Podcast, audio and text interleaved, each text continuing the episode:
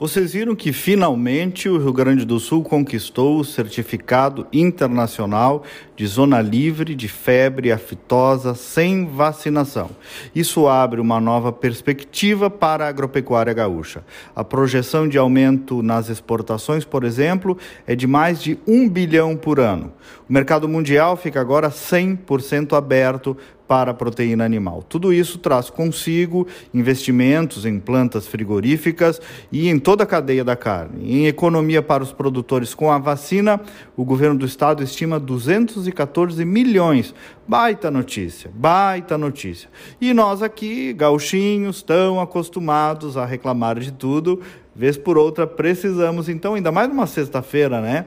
Comemorar quando a soma de esforços dá resultado positivo. Porque tem muitos esforços envolvidos aí, de muitas pessoas e até de muitos governos. Eu acompanhei muito de perto ali no governo Sartori o esforço do secretário Hernani Polo, depois do secretário da Cir Klein, assim como no governo Leite agora do secretário Covati Filho, da secretária Silvana Covati, mas bem como de toda a equipe da Secretaria da Agricultura das entidades do setor e especialmente dos produtores gaúchos. Mais do que o resultado imediatíssimo, é uma mudança cujos maiores resultados virão no médio prazo. E é isso, gente. A roda da economia tem que girar, a vida tem que continuar.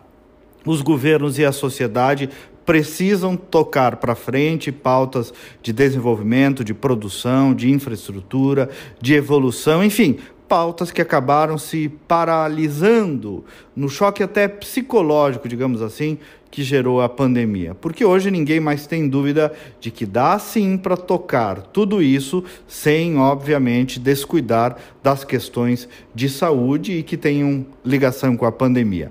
E essa notícia da zona livre de aftosa se soma a outras que sinalizam uma boa perspectiva de retomada, tanto no estado quanto no país. Claro que não estamos nadando de braçada, mas alguns resultados são bem consistentes.